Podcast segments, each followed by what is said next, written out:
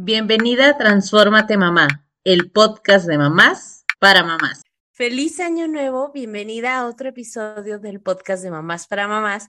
Y este año estamos iniciando con todo, es el primer episodio del 2023, donde hablaremos de cómo obtener ayuda de las personitas y no morir en el intento. Vaya, y es que hemos escuchado en diferentes personas y sabemos de primera mano que los viejos métodos para pedirles algo no funcionan.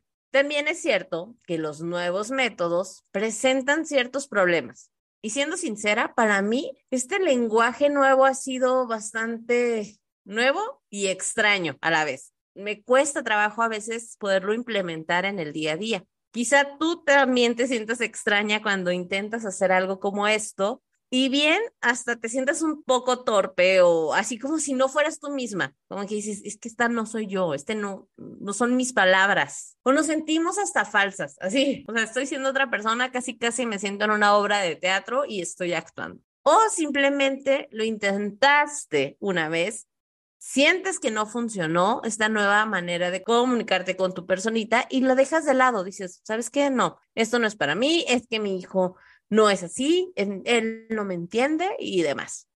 Dice que hace tiempo estuve leyendo un libro que se llama Cómo hablar para que los niños escuchen y cómo escuchar para que los hijos hablen. Y las autoras son Adele Faber y Elaine Maslish. Espero haberlo dicho correctamente sus apellidos.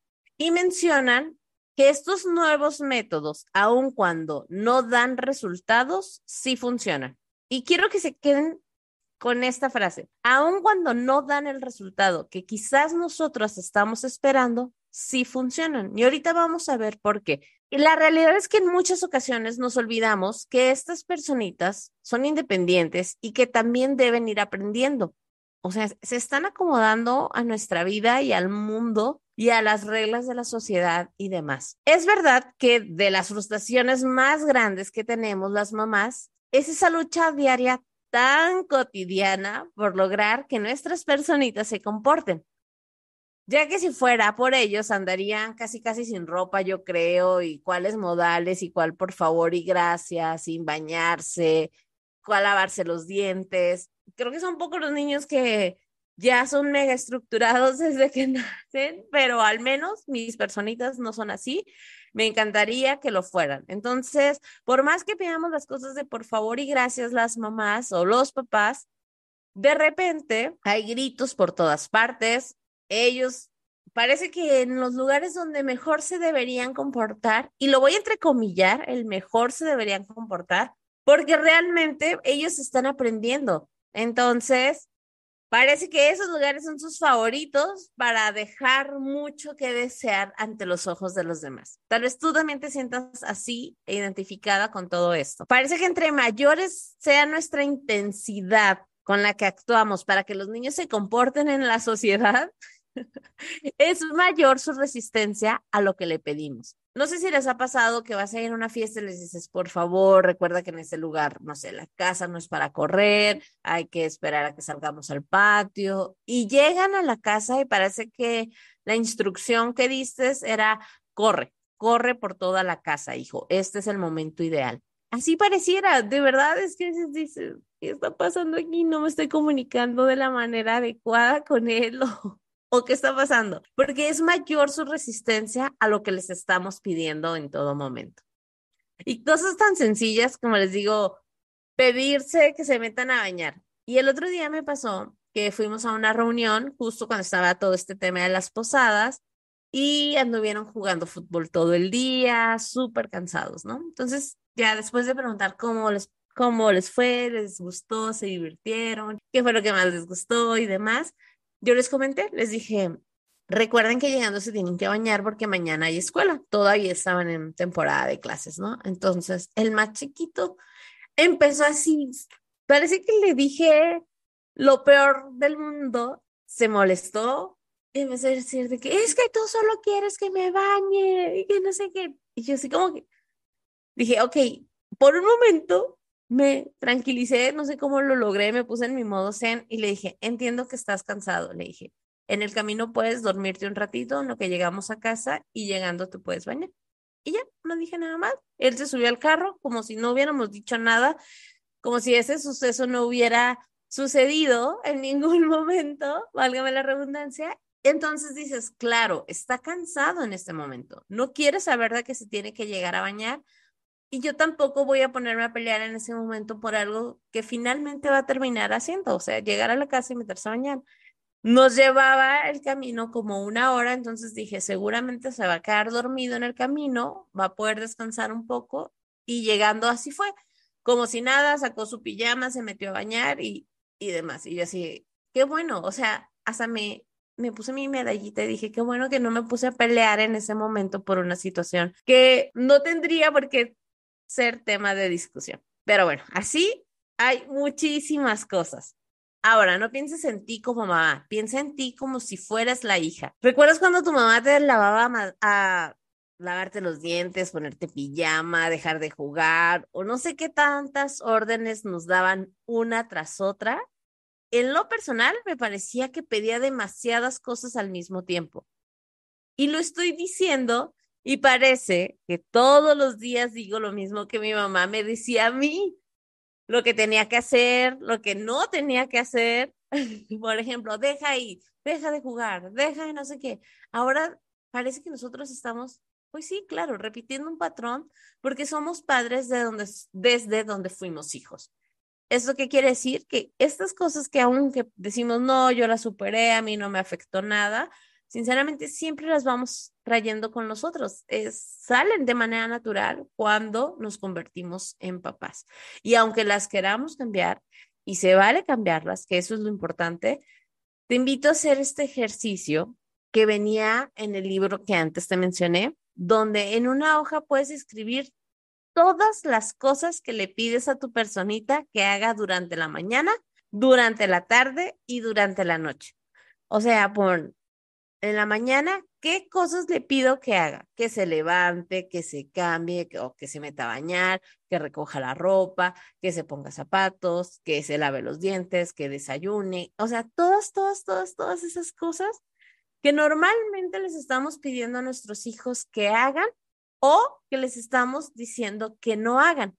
Esta es una segunda lista. Haz una de todas las que sí les dices que, que tienen que hacer y una segunda lista de todas las cosas que les pides que no estén haciendo. Deja de hacer ruido, deja de subirte a los sillones, no brinques en la cama.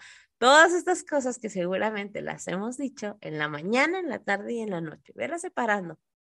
Ahora, no sé qué tan larga sea tu lista, tal vez sea más corta que la mía o más larga, que eso no va a ser lo importante en este punto. Más allá de la cantidad de cosas que pedimos, hay que ver qué tanto esto representa de nuestra energía del día a día, hacia dónde estamos canalizando toda nuestra energía. Y no sé si te pasa que llega la tarde y dices, hice lo mismo que todos los días, pero me siento realmente agotada, estoy cansada, como si drenaran a mi cuerpo de alguna manera. Claro, de la mano con esto, parece que es una lucha de voluntades. A ver quién puede más, yo decirle las cosas o él que haga las cosas. Y en lo personal a mí me suele pasar, creo que donde más exijo que hagan cosas, y mal, mal por la manera tal vez que lo había estado pidiendo, pero es cuando llegan de la escuela, porque en muchas ocasiones se tienen que ir a su clase de la tarde, por ejemplo, cuando van a fútbol, y llegan y van dejando la lonchera, la mochila en el caminito del departamento que vivimos. Se van quitando los zapatos y avientan el suéter por aquí en la sala. Y les digo, chicos, recuerden que se tienen que cambiar y van cambiándose como en el camino y cosas así que de repente es como, ven a recoger tu mochila, dame la lonchera, no voy a si no la pones en su lugar. Y cositas como esas. Y de verdad, es que yo me caché que ese momento es donde más exijo cosas porque yo tengo la presión malamente de que tienen que salir al fútbol, entonces me siento tan presionada que les estoy mandando órdenes y órdenes y órdenes y órdenes y órdenes de lo que tienen que hacer y lo que no tienen que hacer. Deja de jugar con el balón, vete a lavar las manos, cámbiate, pero doy tantas órdenes al mismo tiempo que pues claro que llega un punto en el que ellos seguramente hacen que la Virgen les habla, como dicen acá en México, y me están ignorando por completo. Yo aquí me la puedo pasar quejándome y contándote mil historias de todas las que hemos vivido como mamás. Y si tú te identificas con estas historias, también ándalo a ver, porque va a ser muy interesante que nos compartamos todas estas cosas, todas estas cosas que les decimos que hagan y que no hagan a nuestros hijos. Existen algunos métodos que solemos utilizar para querer tener la cooperación de estas personitas ya sea en temas de higiene, de conducta o demás, ¿no? No me quiero detener mucho en estos ejemplos, ya que lo más importante es llegar al punto de cómo obtener la colaboración, pero sí quiero que reflexiones cuando vaya diciendo cada una de estas maneras que de repente nos comunicamos con nuestros hijos y que pueden que no estamos teniendo el resultado deseado. Por ejemplo, cuando el número uno es culpar y acusar. Y esto sonaría algo como, otra vez dejaste la ropa tirada en el suelo, ¿cuántas veces te tengo que pedir que lo hagas? Es que pareciera que no me escuchas. ¿Le suena familiar? Algo así. el número dos es el uso de calificativos que damos. Mira este cochinero en tu recámara, eres un niño muy sucio. Otro ejemplo puede ser cuando salen sin suéter y es que mira cómo eres, eres un desordenado, es que eres lo que tú quieres, el adjetivo calificativo que a ti venga a tu mente cuando estás poniendo alguna situación de esto. La tercera que se utiliza son las amenazas. Vuelves a hacer esto y te voy a castigar con el otro. Vuelves a dejar la ropa tirada y te voy a tirar toda la ropa. O sea, cosas y que a veces dices, ni siquiera es como que lo vaya a cumplir, pues. O sea, le estoy dando una amenaza que no voy a cumplir porque no le voy a tirar toda la ropa. Y si le tiras toda la ropa, pues tampoco creo que sea la solución para que sean, para que quieran cooperar contigo. Ahora, también existen las órdenes que damos como, haz esto, limpia ahí, apúrate, quédate ahí, no juegues, no haz todas este tipo de órdenes. El punto número cinco es discursos y sermones. Y sinceramente, esto me sorprendió un poco, ya que podemos caer en este método cuando comenzamos con algo como, ¿tú piensas que está bien lo que haces? Creo que puedes saber que lo que estás haciendo está mal. No deberías estar haciendo este tipo de cosas. Las personas que hacen este tipo de cosas, bla, bla, bla, bla, bla, bla, bla, y así le sigues con una letanía porque tú quieres soltar todo un discurso en ese momento, pero ni siquiera le estás dejando hablar al pobre, a la pobre personita de, ¿tú qué piensas que estás haciendo bien con esto? Y tú empiezas a dar la respuesta y tú le sigues, ¿no? Entonces, ojo con este los discursos y sermones. Porque hay un punto que seguramente a mí me tocó que me dieran discursos y sermones. Yo me acuerdo que entraba a mi mundo de la cabeza y ya, o sea, bloqueaba todo lo que estaban diciendo. Otro punto es el de advertencias. Y este, creo que muchos lo hacemos, por ejemplo, cuando estamos en el parque, te vas a caer. No, no te subas. Deja ahí, es peligroso no toques, no esto. Este tipo de advertencias de cuidado. Y el niño tal vez está jugando y ni siquiera, a veces siento que cuando gritamos esos cuidados es cuando distraemos al niño de la concentración que tiene, ¿no? Y termina finalmente cayéndose o algo así. El punto número siete son los comentarios de Mark. Mira cómo me hace sentir. Es que me sacas canas verdes. Es que yo no era así, pero tú haces que me convierta en esta persona es que tú y es que tú, como si estas personitas tuvieran el poder de nuestros sentimientos.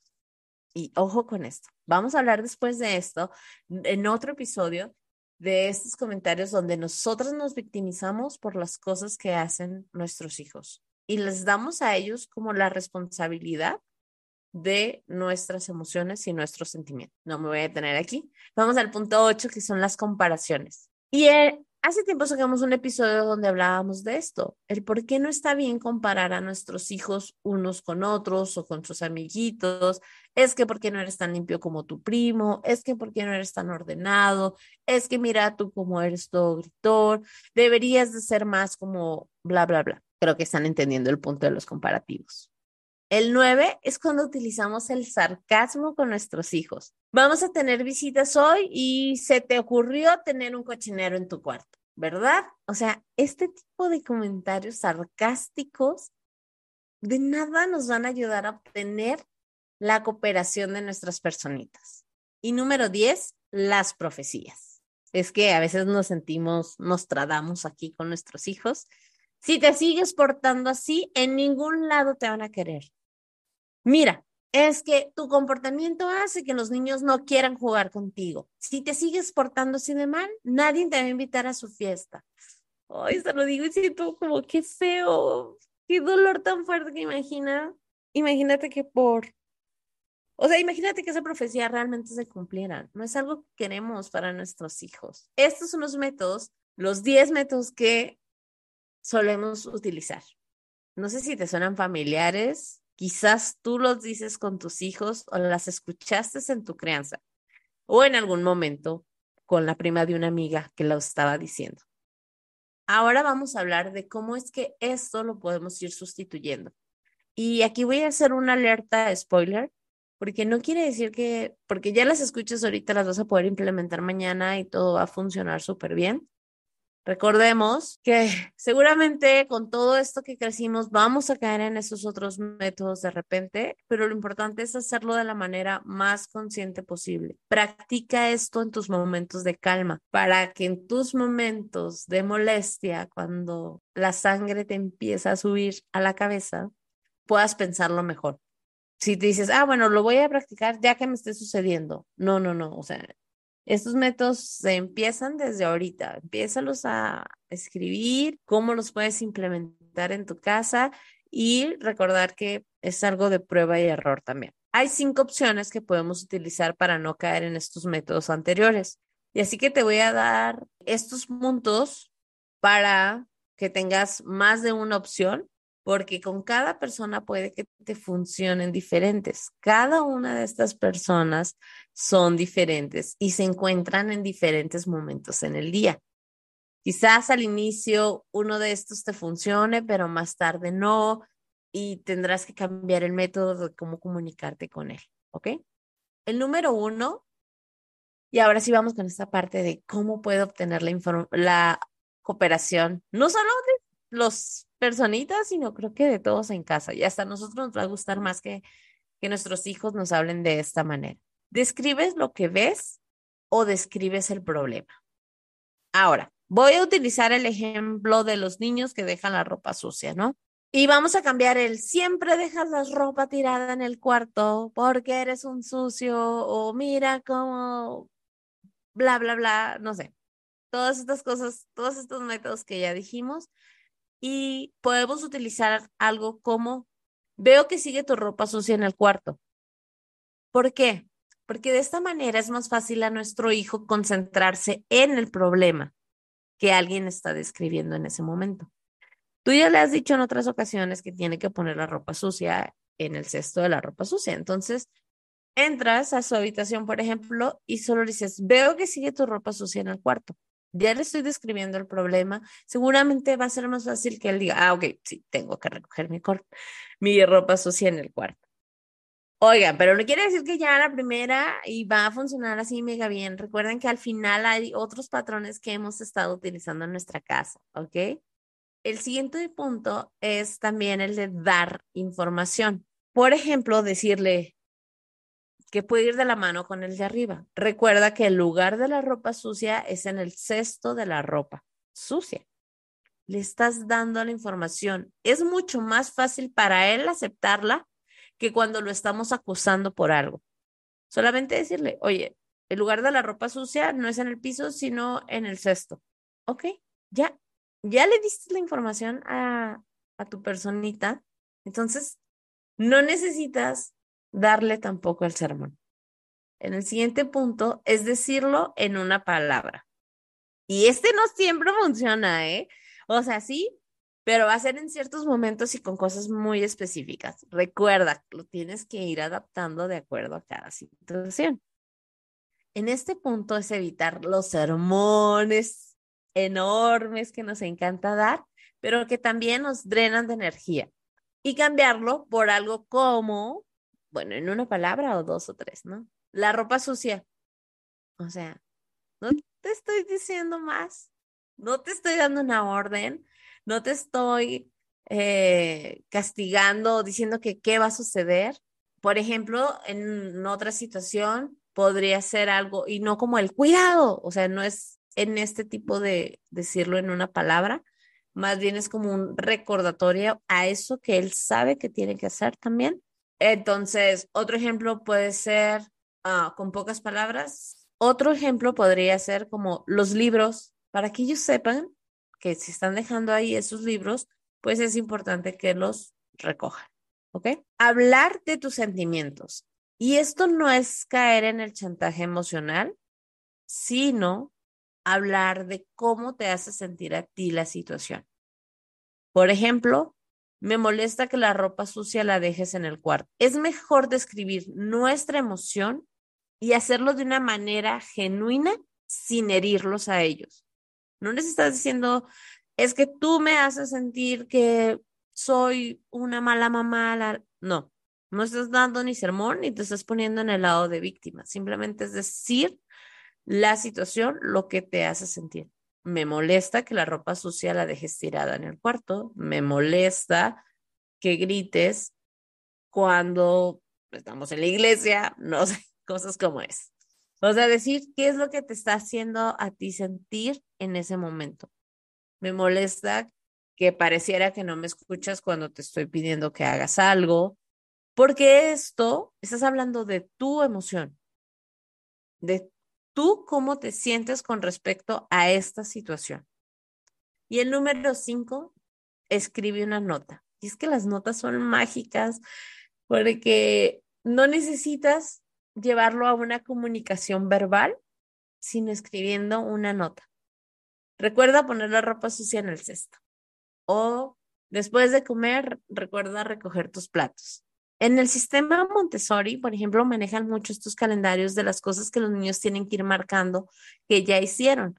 Y de esta manera es un recordatorio visual para el niño saber lo que tiene que hacer antes de hacer otra cosa. Entonces, lo podemos también implementar en nuestro en nuestra casa.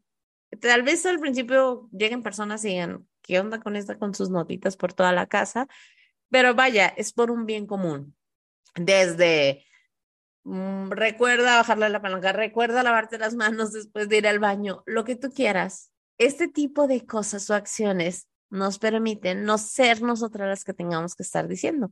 Y hay un recordatorio visual para nuestros hijos, ¿ok? Y más cuando, cuando los niños no saben leer, puedes implementar esto de las imágenes que les están indicando qué hacer. Previo te tienes que sentar con el niño y explicarle esta imagen, se, se refiere a llevar tus zapatos a su lugar. Esta imagen se refiere a la, la, la. Entonces el niño ya va a recordar y va a anclar el ver esa imagen con lo que tiene que hacer. Ya cuando nuestros hijos saben leer, pues es una manera en que les podemos dejar mensajitos o recordatorios de lo que tienen que hacer. Y ni siquiera estás gastando y drenando tu energía. Ahora, este episodio lo puedes poner cuantas veces seas necesario. Detente a escucharlo, regresa, vuelve a practicar con los ejemplos de tu casa en el día a día. Es importante aclarar que lo que decimos y la manera en que la decimos no basta para pedir las cosas. Ok, eso es importante aclarar. Que no solo es la manera en que decimos las cosas y no basta con pedir las cosas por favor y gracias. Ya que es posible y díganme si a ustedes les ha pasado que les dices a tu personita, oye, por favor, recoge esto, oye, por favor, recoge no sé qué, oye, por favor. Y después viene una explosión en nosotros de, estoy siendo amable contigo, pidiéndote que lo hagas, por favor, y no lo haces, ¿cómo quieres que te pida las cosas? Y aquí viene el sermón de todas las mamás, o por eso nadie, la, la, la, vaya, cualquiera de estos métodos que solemos utilizar. Entonces, no es, no es el por favor y el gracias que nosotros estamos utilizando para obtener el resultado que deseamos. Porque al final, si nosotros estamos diciendo, pero es que fui amable y se lo pedí por favor y ni de esa manera lo hizo, es como si pensáramos que nos están desafiando por se lo estoy pidiendo por favor y no hace que sean amables conmigo. No, no, él no cambia conmigo. Vaya, no pedir las cosas No estoy diciendo que no utilicemos el por favor y gracias, simplemente es que no por utilizarlo quiere decir que vamos a obtener la colaboración que nosotros queremos en este momento. También es importante considerar toda la situación, como el ejemplo que les decía cuando íbamos saliendo de la fiesta. En ese, en ese momento me dijo, yo sabía que estaba cansado de estar jugando todo el día y yo le estaba pidiendo que se metiera a bañar llegando a la casa, que ni siquiera era necesario que se lo pidiera en ese momento porque estaba cansado. Entonces dije, ok, ya no voy a decir nada y solo le dije, entiendo que estás cansado. Si quieres durante el camino, descansa. No necesitamos discutir en este momento por algo, ni por esta colaboración tan anticipada que le estoy pidiendo. Ahora, existen algunas maneras que podemos hacer que nuestros hijos colaboren, hablando con voces chistosas. Hay papás que se les da esto de yo soy un robot y vengo del futuro y te pido, no sé, yo no hablo como robot, pero algo así sonaría. O eh, utilizando este tipo de métodos cuando les pedimos las cosas y les estamos solicitando que nos den una respuesta. Por ejemplo, en cinco minutos salimos de la casa y no te contestan, ¿no? El clásico. Y tú de, a ver, personita, ¿qué te dije? Eh, no te escuché, mamá, ¿no? Entonces es de, ah, ok. Te pedí, porque ahora sí ya sé que estoy teniendo toda tu atención. Porque a veces creemos que con gritarlo o con decirlo, ellos ya están 100% atentos y van a estar dispuestos a hacerlos. A veces es necesario también acercarnos, tener este contacto físico o cerca de decirle, ¿me estás escuchando? O por favor, lo que decíamos, ¿no? De estos nuevos métodos, no con gritarlo solo van a funcionar. Tal vez entro al cuarto, él está y le digo, algo como, veo que sigue tu ropa sucia en el cuarto. Y los dos estamos viendo en este momento, ¿no? Pero si se lo grito desde la cocina, pues va a decir, pues ¿dónde tienen los ojos mi mamá? ¿O tiene cámaras aquí en el cuarto? ¿Cómo le hace? Tal vez sí tengan cámaras, pero lo ideal es tener este acercamiento físico también con nuestros hijos cuando estamos utilizando los, los primeros cuatro métodos. El quinto, recuerden que son notas, entonces ese pues no es necesario estar físicamente ahí.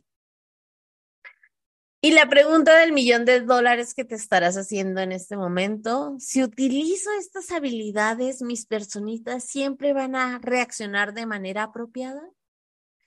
Me encantaría decirte que sí, que son habilidades infalibles, que nunca te vas a poder preocupar más por estos problemas, que tus hijos van a ser las personas más colaborativas del mundo y todo esto, que son los métodos infalibles y pásele y cómprele y llévelo. Pero la realidad es que no estamos tratando de manipular la conducta de nuestros hijos. Cuando estamos hablando de crianza, recordemos que el propósito es poder comunicarnos con ellos de una manera que les ayude a su autoestima y que no hiera sus sentimientos. No estamos buscando soldaditos, estamos ayudando a tomar y a formar su inteligencia, su responsabilidad, su sentido del humor, la capacidad de ser sensibles a las necesidades de las demás personas, así como tener iniciativa. Esto se logra con una comunicación respetuosa, que se verá reflejada en la manera en que ellos se comunican con nosotros y con los demás.